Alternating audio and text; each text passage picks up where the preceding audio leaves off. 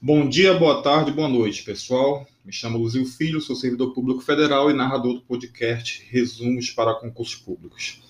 Eu acredito que 2021 será um ano bom para concursos públicos, um ano ok, melhor do que 2020 e 2019. Não chegaremos ao auge, ao tempo áureo, mas certamente será um ano bom. Por conta disso, eu resolvi fazer pequenos episódios com temas relacionados a concursos públicos. Nesse momento, nós estamos resolvendo algumas questões de direito administrativo. Estamos, é, já resolvemos 20, 20 questões. Vamos agora para as cinco próximas, da 21 até a 25. Vamos lá. 21 questão.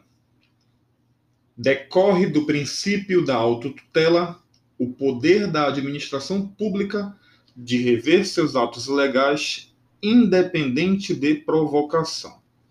Bom,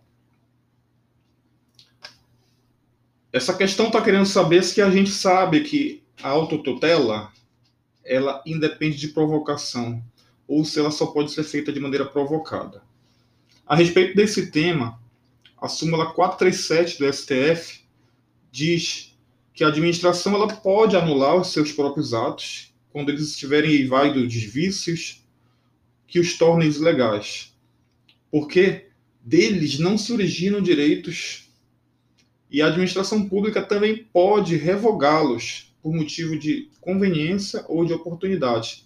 Nesse caso, respeitados os direitos adquiridos e ressalvado em todos os casos sempre a apreciação judicial. Ela sempre vai ser possível. Tá?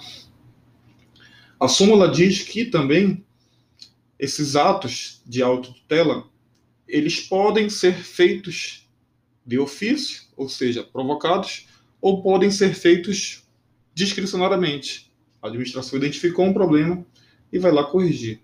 Na verdade, no caso especial da revogação de atos, anulação de atos é, ilegais, a obrigação, a obrigação da administração é ir lá e anulá-los, porque deles não se originam direitos. Tá?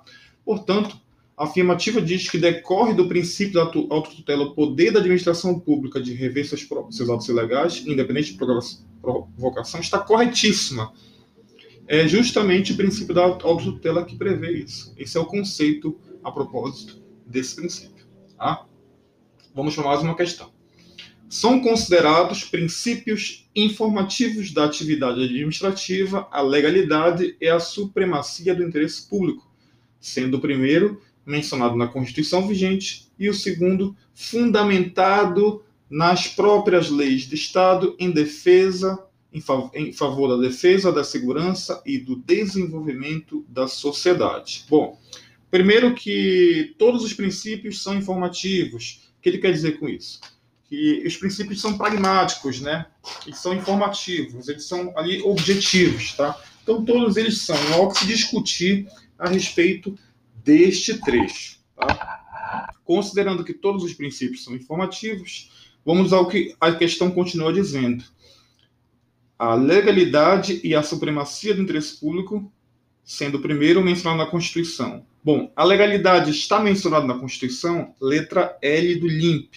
Legalidade, impessoalidade, moralidade e eficiência. Portanto, está certo. A legalidade de fato é mencionado na Constituição vigente.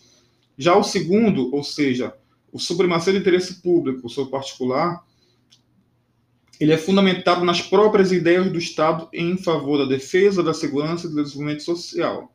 Exatamente isso. O princípio da supremacia do interesse público, ele prevê, ele, ele, ele, ele é uma prerrogativa para o interesse público se sobrepor ao interesse particular, que se fundamenta nas ideias em defesa do, do Estado, em defesa do Estado, da segurança e do, do desenvolvimento da nossa sociedade. Então, a questão está plenamente correta.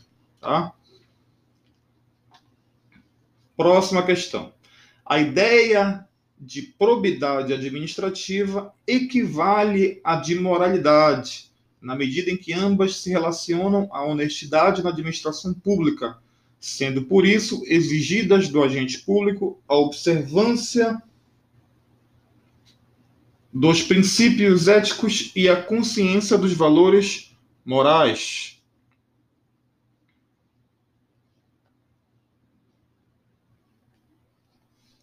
E a consciência dos valores morais. Vou ler novamente que eu li um pouco desconcentrado essa questão.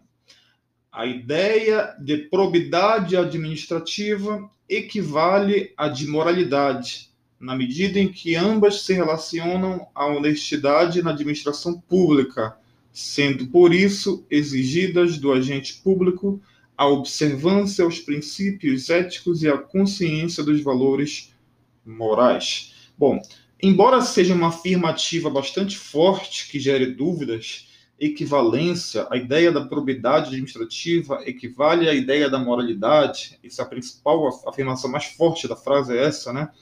Não vejo erro na questão. A questão está correta. É, não é fácil a gente estabelecer uma distinção clara entre a moralidade e a probidade. Essa que é a verdade, né? Mas, a rigor, a gente pode dizer que, que essas expressões, elas equivalem ah, elas, são, elas, elas são a mesma coisa, né? Porque ambas elas se baseiam, elas têm como um arcabouço de funcionamento é, ideias relacionadas à honestidade, à ética na administração pública, entre outros, tá?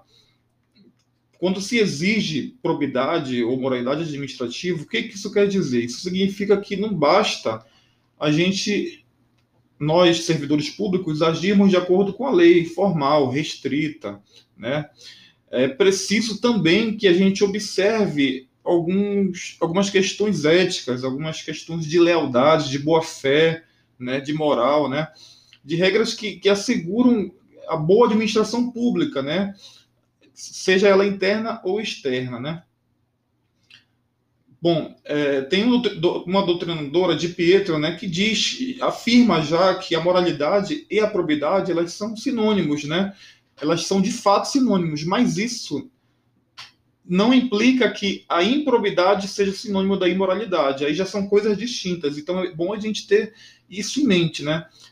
Para essa doutrinadora, para de Pietro, Maria Silva de Pietro, se não me engano o nome completo dela, é, a moralidade e a probidade são sinônimos, mas a improbidade e a imoralidade não são sinônimos, são conceitos distintos, porque a improbidade ela tem a ver com algo irregular, especificamente ilícito, tá? Já a imoralidade ela pode abranger atos lícitos, apesar de imorais, né? Por exemplo, o prefeito asfalta uma rua e a rua, a primeira rua que ele asfalta é a rua da, da casa da família dele. Pode ser um ato, um ato legal, mas é um ato completamente imoral, né? Então, então não, é, a gente tem que entender essa, esses conceitos para poder acertar esse tipo de questão. Questão correta. Eu vou ler aqui novamente para a gente é, massificar o conhecimento da nossa cabeça. A ideia de probidade administrativa equivale à demoralidade, na medida em que ambas se relacionam à honestidade na administração pública, sendo por isso exigidas do agente público a observância dos princípios éticos e a consciência dos valores morais. Questão corretíssima, tá, gente? Não tenho que discutirmos mais. Vamos à 24 questão. Em decorrência do princípio da segurança jurídica, é proibido que nova interpretação de norma administrativa tenha efeitos retroativos, exceto quando isso se der para atender o interesse público. Lê novamente. Em decorrência do princípio da segurança jurídica, é proibido que nova interpretação de norma administrativa tenha efeitos retroativos, exceto quando isso se der para atender o interesse público. Essa exceção existe, gente. Essa exceção existe, ou seja, eu posso criar uma lei e aplicar essa lei retroativamente só por causa do interesse público? É claro que não, né? Não existe isso. Isso é completamente inseguro em termos jurídicos. Não se admite qualquer tipo de interpretação retroativa, pois isso literalmente viola o conceito básico do princípio da segurança jurídica. Não existe isso de atender interesse público retroativamente, tá? Questão completamente errada. Vamos lá para a próxima, vigésima quinta. O princípio da proporcionalidade, que determina a adequação entre os meios e os fins, deve ser obrigatoriamente observado no processo administrativo, sendo vedada a imposição de obrigações, restrições e sanções em medida superior àquelas estritamente necessárias ao atendimento do interesse público. Isso aqui está praticamente a literalidade do conceito do princípio da proporcionalidade. É uma questão que vale a pena até ter anotada para ler. Isso aqui praticamente é a literalidade do conceito. O princípio da proporcionalidade ele diz exatamente que deve haver uma adequação entre os fins e os meios que deve ser obrigatoriamente observado no processo administrativo e é vedado qualquer tipo de imposição de obrigações ou restrições ou sanções em medida desproporcional, ou seja, superior àquelas estritamente necessárias para o bem do interesse público. Então a questão está correta. Vamos para a questão 29 agora já.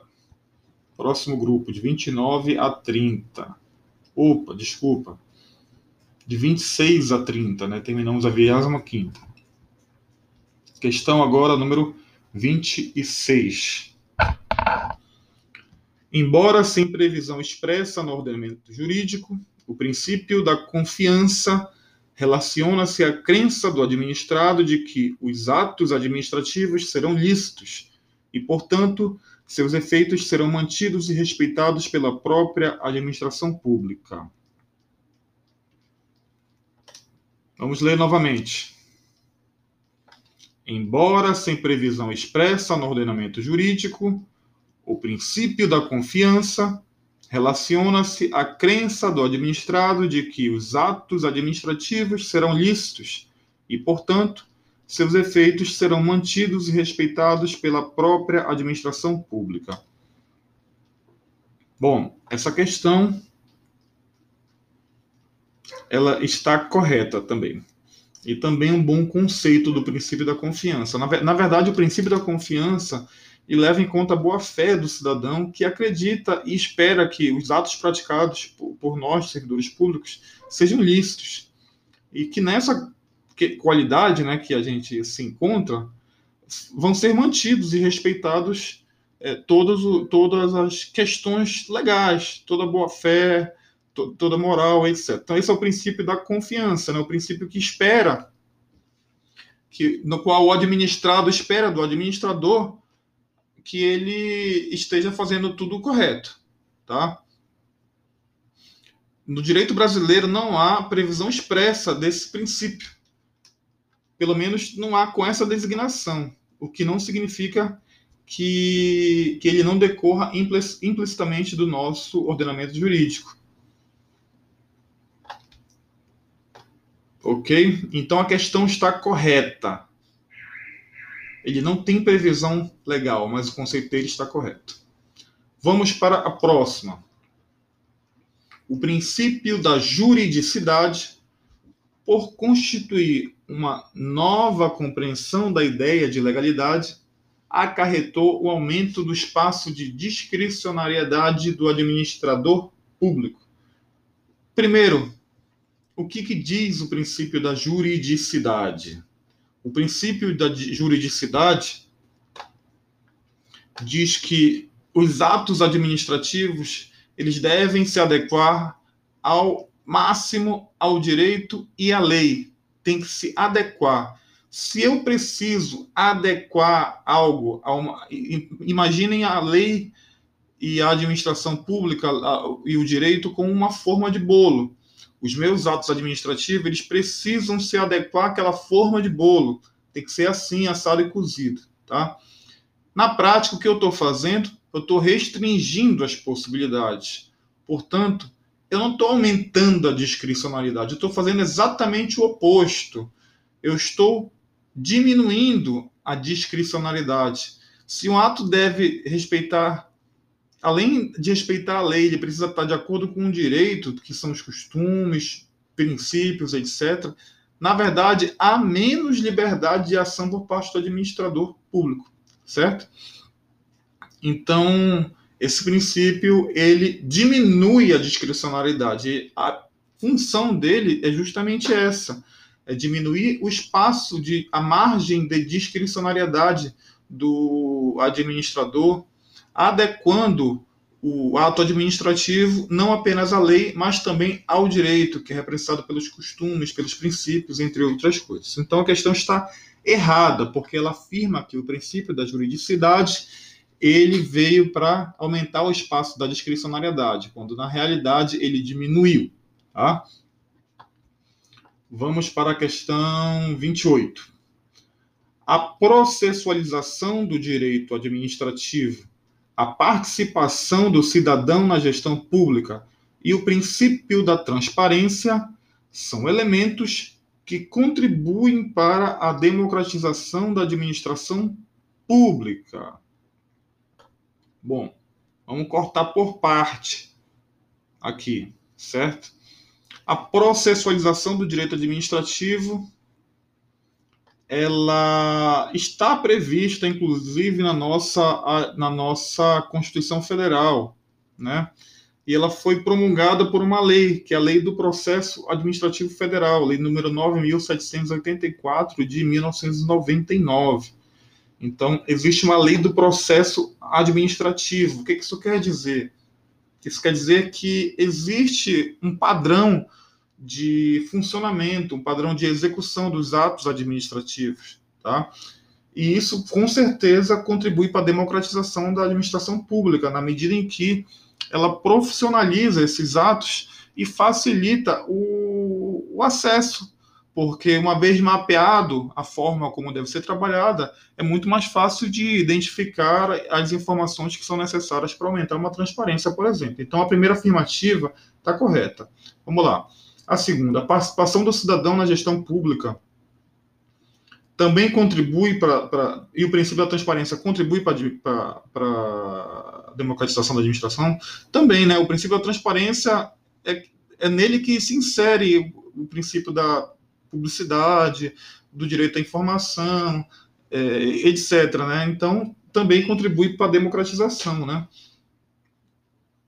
E está tá ligado, né? A participação, uma coisa está ligada à outra. A participação do cidadão na gestão pública e o princípio da transparência estão intimamente ligados, né? Então, essa questão ela é uma questão assim mais de bom senso até do que de conhecimento, né? ela, a gente consegue concluir sim que a processualização, ou seja, a, o, o, a lei do processo administrativo federal, né, o princípio da transparência, é, a participação social, todos eles contribuem para a democratização da administração pública. Questão corretíssima, não tem muito o que, o que discutir a respeito dela, né? Um, ela, ela é uma questão autoexplicativa. Vamos para a próxima questão. Questão número 29. Acerca dos princípios do processo licitatório, julgue o item que se segue. Ao conceder uma dilação de prazo de execução sem justificativa prevista em lei, a fiscalização contraria, entre outros, o princípio da isonomia. Bom, essa questão está correta ou está errada? A afirmativa está correta quando você dilata um prazo sem, sem qualquer justificativa legal, você está errando já, né? Porque você está para aquela, aquela questão ali tratando de maneira não isonômica, porque alguém está sendo beneficiado, né? Então, além de contrariar o princípio da isonomia, também contraria o princípio da legalidade, né? E provavelmente da moralidade. Isso é um ato imoral, você está beneficiando alguém, né? que a gente tem que entender é que, geralmente, quando a gente viola um princípio, a gente sai violando vários outros. Nesse caso aí, eu vejo pelo menos a violação do princípio da isonomia, que é o afirmado na questão, mas eu vejo também a violação do princípio da legalidade, que não foi afirmado, e o princípio da moralidade, que também não foi afirmado. Tá? E esses três princípios foram violados aí com essa ação de conceder uma dilação de prazo sem justificativa prevista em lei. Bom, trigésima questão. O poder de autotutela tem fundamento preponderantemente nos princípios da legalidade e da preponderância do interesse público e pode ser exercido de ofício quando a autoridade competente verificar ilegalidade em ato da própria administração. Questão corretíssima, né? O que é autotutela? Autotutela é você avaliar a legalidade e o mérito de suas ações, tá? Isso é autotutela e a administração pública ela tem esse poder, tanto de avaliar a legalidade do auto quanto avaliar a conveniência e a oportunidade, ou seja, o mérito, né? Para um caso ela vai anular, para outro ela vai revogar, tá? Então, até aí tá ok, né? A preponderância do interesse público, isso também tem a ver com o mérito, né? Com a conveniência e a oportunidade, o mérito administrativo, o mérito da decisão ali de, daquele ato administrativo. Então, a preponderância do interesse público está associada também ao mérito, a, e ao, o mérito está associado à autotutela, né? E pode ser outra parte da afirmativa, pode ser exercida de ofício, o termo pode advém da possibilidade de ser exercida também por provocação, ou seja, pode ser de ofício, pode ser provocada, tá? Então a questão está corretíssima e até uma questão conceitual muito boa para nós levarmos, né? Eu vou relê-la para que nós não esqueçamos. O poder de autotutela tem fundamento preponderantemente nos princípios da legalidade e da preponderância do interesse público e pode ser exercido de ofício quando a autoridade competente verificar ilegalidade em ato da própria administração. Questão correta. Finalizamos a nossa trigésima questão. Eu espero que tenham gostado. Gostado, perdão. Até a próxima. Tchau, tchau.